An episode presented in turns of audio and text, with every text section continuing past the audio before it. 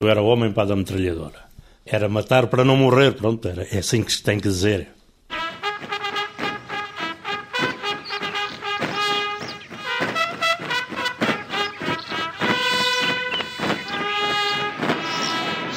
Só um sentimento é, ao mesmo tempo, bastante alto e profundo para inundarmos a alma neste momento: o da firme determinação de defender a integridade nacional. José Francisco Povo da Costa era primeiro cabo da 27ª Companhia de Comandos e fui para a Guiné em 20 de julho de 70 eu era primeiro cabo dos comandos, era operacional.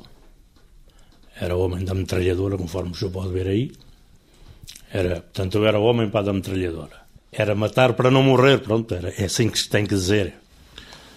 Chamo-me António Ferraz, fui para Moçambique, onde cheguei a 3 de fevereiro de 72. Fui graduado em capitão miliciano e fui comandar a segunda companhia do Batalhão de Caçadores 20, que teve sede no Quitrajo, precisamente junto à foz do Rio Sal. Eu fui ferido em combate, ainda aqui tenho os estilhaços. Morreu-me um alferes. O que é certo é que no batalhão de Macomia o alferes que me substituiu, o meu colega no Range, Arjo Fortes, morreu também. E o capitão que me substituiu suicidou-se. Isto são tudo factos que nos levam a pensar assim, a sorte esteve no meu lado. E não esteve ao lado de outros. Às vezes tem sorte, outras vezes não tem.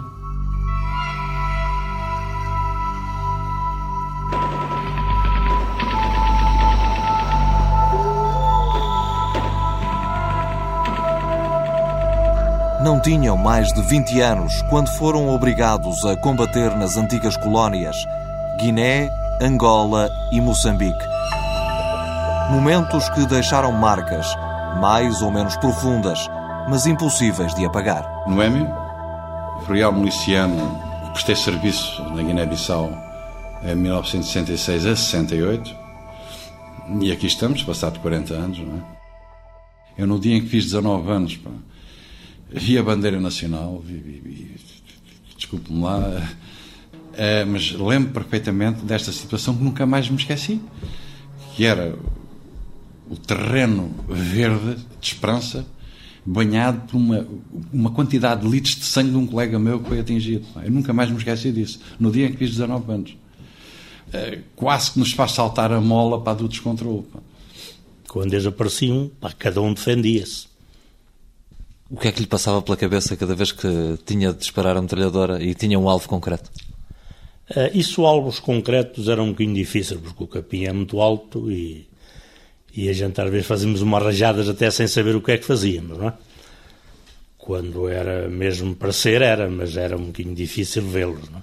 Porque eles davam meia dúzia tiros e fugiam. Era uma, é, portanto, era uma guerra de guerrilha. Que a gente tínhamos mais medo era, de facto, para das minas, é que a gente tínhamos muito medo. Ainda chegou a, a malta nossa ficar sem pernas, e é claro, é, é, é que era assim a guerra para a guerrilha. A Frelimo ataca eh, o lamento cerca das quatro e meia da manhã, à morteirada, com um canhão CRQ B11, com RPG, com metralhadoras. Calculamos cerca de 200 e tal elementos da Frelimo, acima de 200. Eu tinha no quartel unicamente 50 homens, os básicos, diga, o padeiro, o escriturário, o homem das gasolinas, portanto, todos os serviços administrativos e pouco mais. Sinto alguém dizer, ouço alguém dizer à porta já cá estão dentro. Aí é que eu pensei, vivo é que não me leva. E então corri para o morteiro 81 e chego lá e encontro os dois soldados agarrados ao morteiro e, um deles a chorar porque agarraram a sair. Às vezes sabe Deus, mas, mas enfrentamos sempre a coisa de ordem do mar o tanto possível. Até nós tínhamos uma palavra que, umas palavras que diziam o comando ignorador. E às vezes era um bocadinho difícil de ignorar. Mas, mas uma companhia de comandos que só teve um morto, é, portanto, é um bocadinho, portanto, andar é 22 meses para na Guiné e, e só ter um morto é uma questão de sorte e uma questão também de alguma habilidade, não é? E depois cá? Como é que foi a chegada a Lisboa e como é que foi essa recepção? fomos abandonados logo. Nunca mais ninguém nos. É, a ninguém para nos ligou nada. E até inclusive este, estes governos já estão muito pior. Eu trago um processo porque eu fui ferido para duas vezes. Tenho processo para na caderneta, tenho, já fiz vários exames, porque eu saltei de um helicóptero com uma MG e eu pensei que estava a saltar a 3 metros e estava a saltar a 5, porque o capim tinha 2 metros de altura. E caí, e caí mal. E nunca mais ninguém olhou nada para isso. As tropas que fizeram a. que andaram a lutar por aquilo que chamavam ser Portugal foram totalmente desprezados. Então, o meu nome é João, eu era forreal, forreal miliciano, e estive colocado em, no norte de Angola e depois mais tarde em Luanda. Companhia 5042. Andávamos pelos Mosseques, saíamos, tínhamos, andávamos 24 horas, isto na parte, na parte final, não é? E pronto, e confrontávamos eh, a, a cada momento com mortes. Mortes mortes, chão, por ruas, tudo. Não? E às vezes também nós tínhamos que, tínhamos que ter algumas soluções que acabavam em mortes. Pronto. E isto era dramático, porque para um jovem de 20 anos que estava ali e que no outro dia sabia que ia sair, não, não tinha certeza se ia voltar, não é? Porque estava permanentemente debaixo de fogo, que é uma coisa que as pessoas desconhecem, é que nós andávamos 24 horas debaixo de fogo. E foram meses consecutivos debaixo de fogo a dar saltos para baixo das berlies e do, dos animogos, de rabo para o ar e a disparar e a fazer porcaria, não é? E uma das partes que me marcou bastante foram as mortes, as mortes, as dezenas e dezenas de mortos, berlies carregadas de gente morta. Portanto, isso foi a parte que mais me marcou e que mais me, digamos, que mais, mais me atormenta ainda hoje, não é?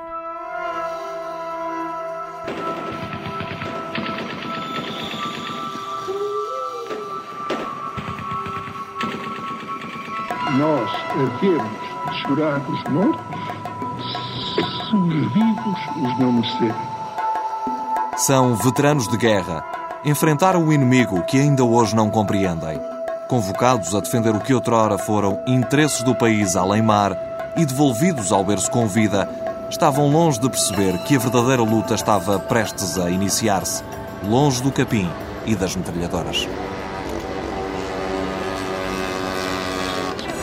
Que nunca viu, que nunca andou a combater. Não dá valor nem faz ideia ao que é sofrer, ter de matar para não morrer. Quando cheguei a Lisboa fui abandonado. Quando chegámos ao aeroporto de Lisboa, deram-nos uma guia de marcha e disseram: Olha, vão à vossa vida. Foi exatamente isto que nos disse o sargento. Eu fui um sem-abrigo, eu vivi na rua em Lisboa durante cerca de mês e meio, sem que a minha família soubesse que eu estava cá. Portanto, eu quando regressei vinha num estado lastimoso, vinha de tal maneira que fiquei aqui por Lisboa a dormir aí, inicialmente nas pensões. Saí do aeroporto com um alferes de táxi. Ele foi para casa, ele morava ali na zona do Campo de Santana e eu, como não tinha nada, apanhei uma. Fiquei um bocadinho mais abaixo na Almirante Reis e fiquei numa pensão. Quando se me acabou o dinheiro, passei a viver na rua. E só depois é que regressei. Estive aqui um mês e tal, antes de ir para casa. Portanto, fomos completamente abandonados. Eu não vinha, já não vinha muito bem, porque eu bebia um bocado, não é? Bebia um bocado. Lá ou se bebia ou se lembavam. Eu era dos que bebia. Bebia isso como bebia água, não é? E pronto, fiquei por aí algum tempo a navegar. Fomos a sair à noite e durante o dia dormia.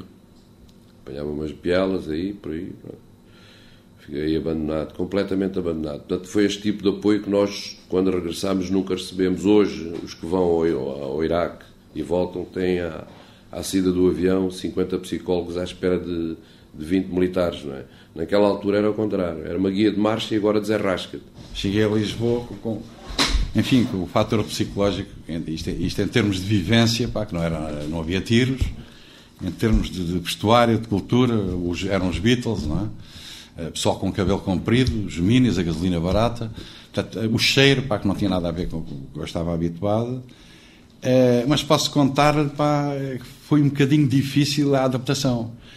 Mas é, eu assistia a determinadas injustiças e não reagia como reajo hoje. Eu, eu reforço a ideia que não sou só eu. Eu conheço mais gente que, após os 60 anos, eu tenho 62, tem reações perfeitamente abruptas e incompreensíveis para as pessoas que, que evidentemente, desconhecem, não é? Eu, eu acordei muitas vezes, ainda hoje sonho com essas coisas. Armas e pretos e, e portanto, torço balcos na cama. É quando eu cheguei de, de, de lá, passado pouco tempo, havia um tiro, um gajo deitava-se no chão, um gajo escondia-se. Pronto, estava aquilo cá no caco. Eu vim de lá, eh, portanto, eh, danificado da coluna e desta perna. Tenho aqui estilhaços aqui nesta perna. E é assim. Eu hoje não consigo, em qualquer discussão, em qualquer. Uh, sem elevar a voz. Mesmo que eu esteja sereno, eu não consigo fazê-la sem elevar a voz. Mesmo na minha atividade profissional, muitas vezes no próprio tribunal, quem não me conhece, eu reajo de forma mais impulsiva. E às vezes tenho necessidade de dizer, não leva mal, isto é, isto são repercussões do outro lado. Eu não estou zangado com ninguém. É a minha forma de reação. Isto aí, isto aí marcou. Isso deve-se ao passado? Sim, deve-se, deve-se. Não tenho dúvidas nenhumas que isso se deve à guerra. Isso ficou marcado e ficará sempre marcado. É muito difícil que isso saia, essa forma de reação. Normalmente não me meto absolutamente com ninguém, mas se for provocado, eu reajo muito mal.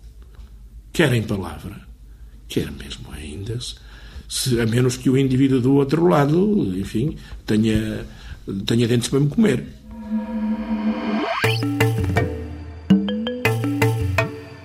Inimigo é hoje invisível e ataca sem pedir licença. São pessoas que naturalmente estão sempre. Um em inglês seria on the edge, mas sempre cá muito em cima, uh, quase uh, prestes a. Nós costumamos dizer uma panela de pressão, ou seja, quase sempre. É? Sim, sim, há uma hipersensibilidade. Nós damos muitas vezes o exemplo no grupo do que é uma panela de pressão. Ou seja, e é o exemplo mais claro. É como se estivéssemos a pôr calor e quiséssemos lá pôr a tampa e aquilo explodisse. Não vale a pena. Quando a panela de pressão está a ferver, se nós não conseguimos tirar a tampa imediatamente, vamos tirar a panela de pressão é do lume. E portanto, essa é uma das situações que é muito trabalhada com os ex-combatentes.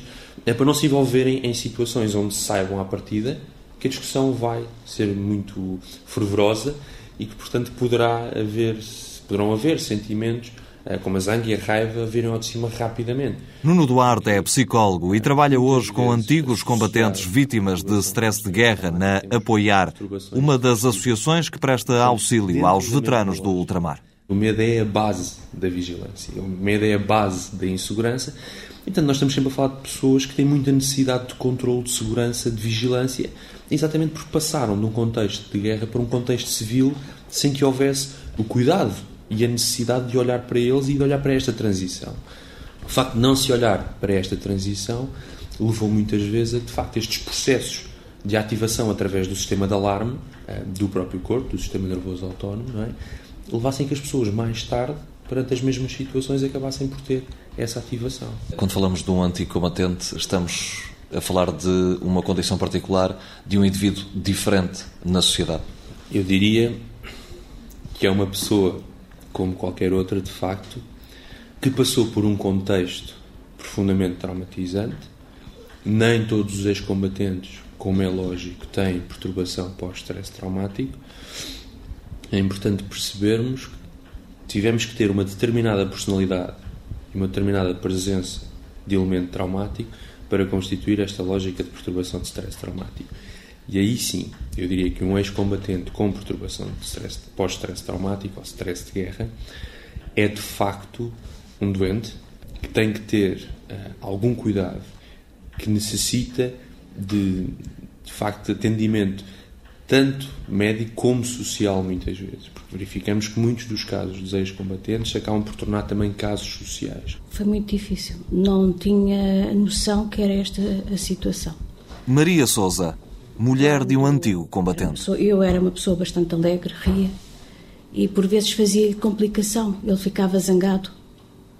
E, e recordo-me agora, ele dizer o que é que aconteceu precisamente na data, no aniversário, e o meu aniversário do filho, da filha, coincidem mais ou menos por essa época e é natural que a pessoa esteja contente. Ele normalmente nunca estava contente nessas alturas, mas não, não sabia o que era, derivado da educação que tive, bastante fechada, e na época que era assim, não, só com 18 anos é que tive televisão, não sabia as notícias e o regime em que vivíamos também era bastante fechado e a informação era cortada, como sabe.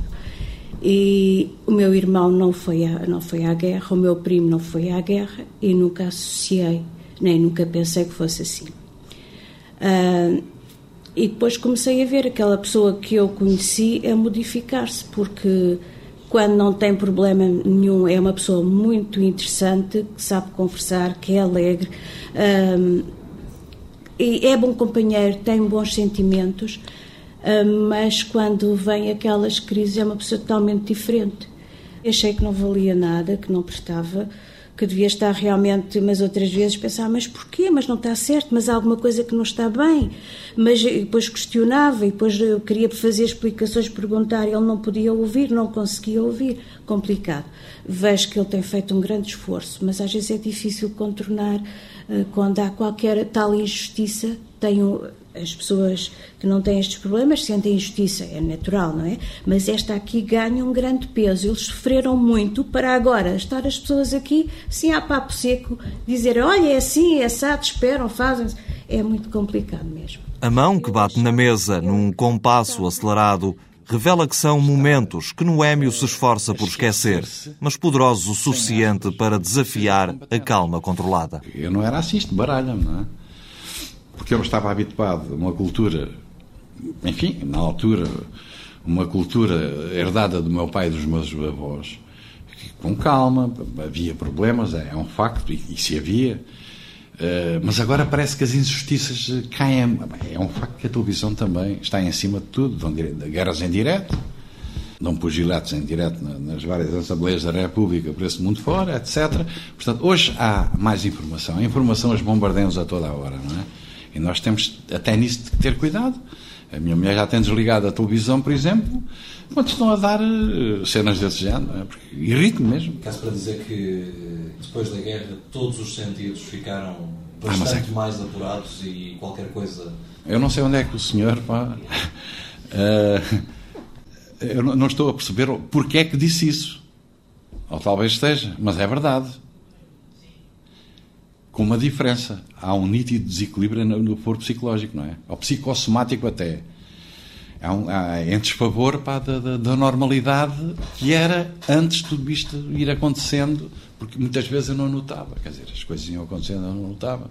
Isto é lógico, não é? As pessoas, quando vêm da guerra e que vêm com problemas, vêm com alterações do seu comportamento, normalmente afastam-se da família isto é um dos primeiros sintomas. Quando se chega, o ex-combatente vem, vem, vem de tal maneira que tem, tem vergonha da família. Tem dificuldade em se aproximar da família. Portanto, e, por vezes, esse afastamento acaba por ser definitivo. Não é? Há famílias que pensam até que os filhos devem ter morrido, não é? Porque há uma certa vergonha. Aquilo vem, vem de tal maneira, está tão vivo que, que é um dos é difícil restabelecer ligações pessoais, ligações é, familiares. É. Depois começam os problemas. Depois, se a pessoa não é bem apoiada na família, se, se há uma rejeição da família, porque a família não percebe, não é? Antes de eu entrar na guerra, recordo-me de ver chegar outros e que traziam um comportamento esquisito e que nós achávamos que eles eram malucos. Ah, o gajo veio da guerra e vem maluco. Não é? Os tipos vinham um bocado esquisitos. Dizia, enfim, acabei por ser a vítima também da coisa. Não é? E hoje em dia? Hoje em dia, o meu dia a dia hoje uh, é complicado, continua a ser complicado, é menos complicado, é menos complicado que há uns anos atrás, mas continua a ser.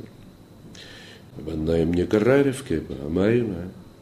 Por isso, de vez em quando vou tendo os meus problemas, uh, reais facilmente a, a qualquer coisa, não é? Não é uma coisa, não é fácil viver assim. Não é fácil viver. Neste momento estou medicado e pronto. Há um ano também deixei o álcool e estou medicado e estou. De vez em quando durmo bem, de vez em quando, quando. Não é fácil lidar com um ex-combatente com stress. Não. É muito difícil. Muito difícil. Como eu não sabia o meu filho não foi educado a saber que o pai esteve na guerra. Aliás, não se falava nesse assunto. Estes assuntos normalmente são tabu. Eu não sabia. Minha sogra ainda às vezes, ah, não liga, ele esteve lá fora.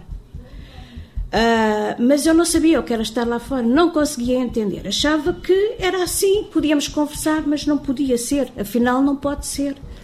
E, e sei dizer que atualmente, portanto, às refeições, passámos as refeições calados porque não sabíamos se por qualquer motivo havia confusão, começou a deixarmos de conversar, não havia diálogo completamente nenhum e hoje estou feliz porque consegue-se, ele tem o apoio do filho, ah, já ah, como é de dizer, ele valoriza o filho e pede-lhe ajuda mesmo na parte dos computadores e assim, e vejo que o meu filho tem uma abertura grande e que faz isso de vontade.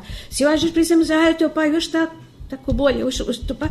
mas pronto, já sabe que logo estará melhor e é um desabafo e o que vale é, é, é bom ter assim família para que a gente possa falar e que já compreenda defendemos, eu pelo menos defendo, começamos em nós, para depois poder ir para os outros. Estou a tentar modificar e modifico e tentar ajudar naquilo que puder. Mas cheguei-me a questionar se eu não iria ter que quebrar mesmo o casamento. Não o encontrei, foi apoio familiar, porque era demasiadamente doloroso.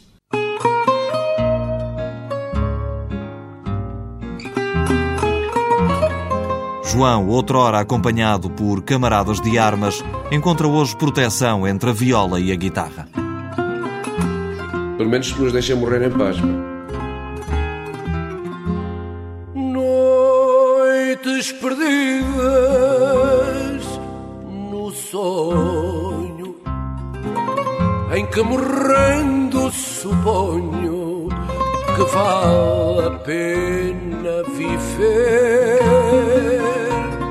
Os homens marcham para climas inóspitos e terras distantes a cumprir o seu dever, o dever que lhes é ditado por coração e pelo fio de fé e patriotismo que os ilumina. Estamos doentes porque fomos servir o país, porque fomos obrigados e porque o Estado nos obrigou. Então o Estado, se nos roubou aquilo que era o melhor da nossa vida, que foi a juventude e a vida inteira, se ficarmos doentes por esse motivo, então é lógico que o Estado nos, nos coloque naquela faixa que nos falta e que nos, uh, que nos dê aquilo a que temos direito. Não, é? não sei se consegui passar a ideia. Porque esta, para mim, é que é a grande luta. Queixam-se de falta de atenção. Dizem-se abandonados. Reclamam uma dignidade que consideram nunca ter sido devolvida. A mensagem passa, mas uh, como, como nós estamos metidos na estrutura militar, enfiaram-nos ali na estrutura militar, a estrutura militar não nos aceita. Esse é que é o problema. Porque nós estamos a falar com tenentes coronéis, com coronéis, com gente da estrutura militar, que são coisas completamente diferentes. Esta gente percebe a guerra, são preparados para a guerra. Nós somos civis, não temos nada a ver com. Eu detesto fardas, detesto a estrutura militar, não suporto isso, nem consigo falar com eles. Os funcionários ultramarinos mesmo no tempo da outra senhora, porque só no tempo da outra senhora que houve funcionários ultramarinos, praticamente, tinham no mínimo uma bonificação de 20%. Porque estavam longe das famílias, porque estavam num outro clima, porque estavam noutras condições. Só agora, em 2002, é que se lembraram também do nosso tempo bonificado para contar para a Previdência. Arranjaram aleatoriamente um subsídio de guerra que agora vai passar a ser de 75 euros para quem tem até 11 meses. Quem tem 11 a 23 vai passar a ser para 100. E quem tem mais de 23 vai passar a 150. Havia alguns, por exemplo, como eu, e que tive 26 meses de zona de risco, teria direito, quando lá chegasse, a cerca de 190 euros. Agora ninguém mais recebe que 150. O Ministério poupou com isto 10 milhões de euros. Nós só queremos que esta história da segurança social seja encarada dentro dos princípios da segurança social. Se a doença não contribui, se o desemprego não contribui, mas beneficia na mesma para a segurança social, quem foi militar e defendeu a sua pátria por maior razão deve também contar o seu tempo todo para a formação da pensão. Não precisamos de esmolas ou subsídio de guerra. Os subsídios de guerra ou as esmolas de guerra são para os coitadinhos. São para aqueles que nunca descontaram. São para aqueles, como no Sistema Geral da Segurança Social, nunca tiveram uma pensão, mas têm que comer. Para esse, sim, esse princípio está correto. Agora, no resto, em relação aos combatentes, não está.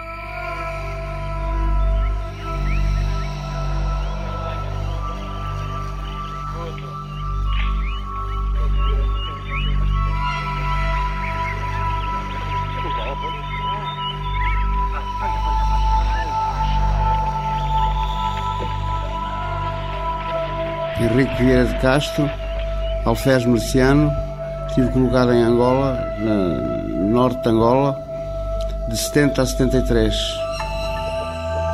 Este angolano foi chamado a combater irmãos de sangue durante a guerra colonial. Não guarda muitas memórias do tempo que passou em combate, ou faz por esquecer. 38 anos depois, fomos encontrá-lo no abrigo Comunidade Vida e Paz. Henrique partilha agora um quarto, quando há pouco tempo fazia da rua morada permanente.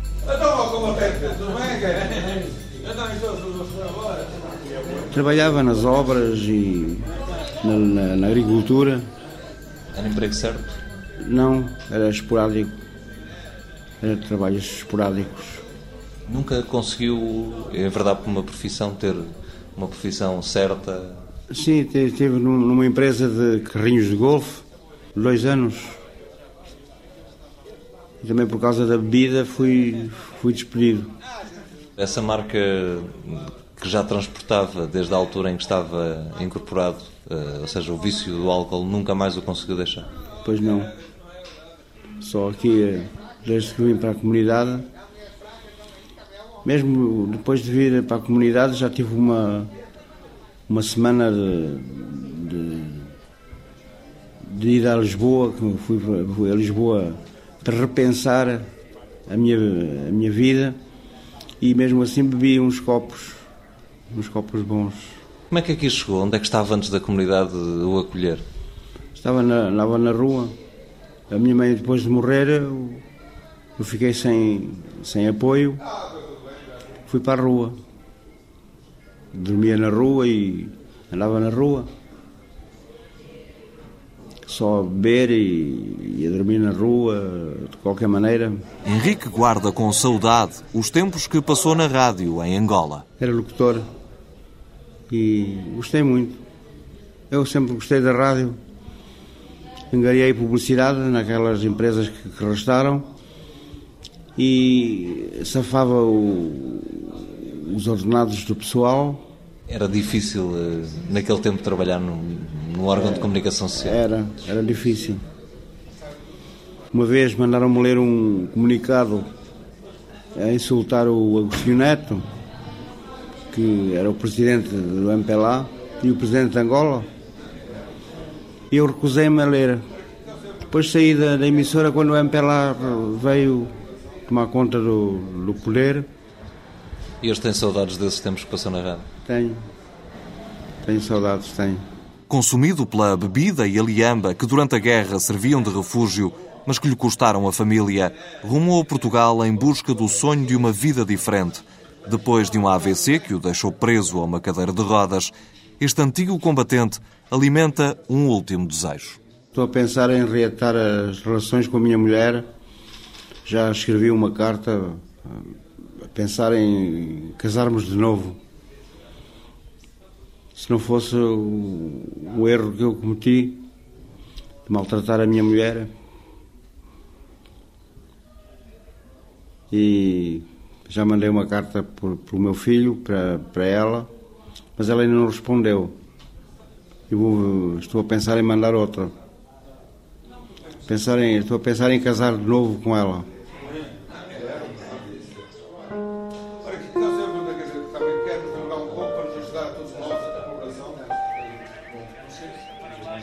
Coração